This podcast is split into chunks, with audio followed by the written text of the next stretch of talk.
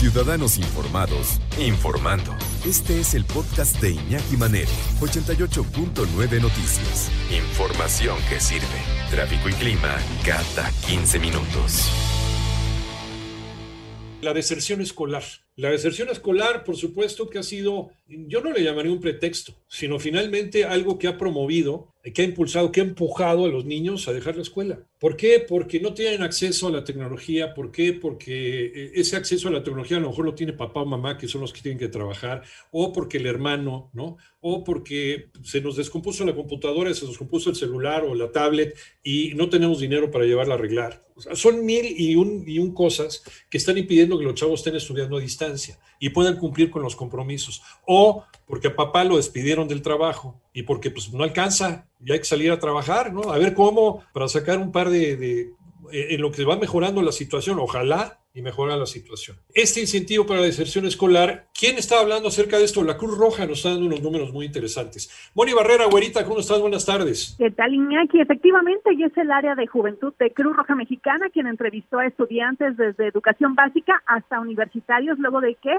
precisamente viene la pandemia por COVID-19 y tienen que tomar clases en línea desde su hogar. Vamos a escuchar. INEGI sacó unas estadísticas. 5.2 millones de niños y adolescentes entre 3 y 29 años han desertado de la escuela durante esta época de pandemia. La principal causa con el 26.6% que las clases no les son atractivas, algo que los motive. Y escuchamos la voz de Fátima de León, ella es coordinadora nacional de Cruz Roja Mexicana y explicaba Iñaki que la implementación del programa Aprende en Casa comenzó a evidenciar problemas como la falta de equipos electrónicos, de computadoras o tabletas electrónicas para conectarse a las clases en línea, pero también de espacios en el hogar cómo habilitarlos como salón de clases. Vamos a escuchar. La mayor parte que observamos dentro de los chicos encuestados, mucha decepción, quiero seguir estudiando. Hay un chico que es de Chihuahua y nos dice, yo vivo en la sierra, aquí no hay internet, espero algún día volver a estudiar. Otro chico también, Casas Grande, Chihuahua, que dice, yo dejé la escuela porque no tenía computadora. Hoy tengo dinero para comprarme mi computadora, espero el siguiente semestre. Y bueno, sí, Fátima de León, coordinadora nacional de Cruz Roja Mexicana, Iñaki, destacó que también el INEGI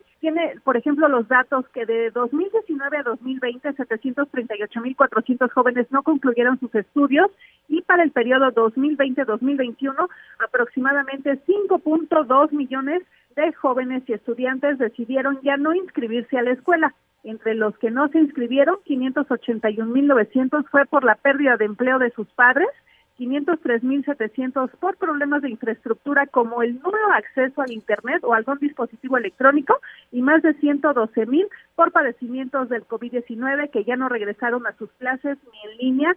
Y bueno, pues además de, eh, desconectarse, pierden el, ciclo escolar y tienen que eh, o comprar una computadora uh, o conseguir trabajo para regresar a clases el próximo año. Iñaki, el panorama. Sí, es una tragedia por donde lo quieras ver. Muchas gracias, Moni, Mónica Barrera.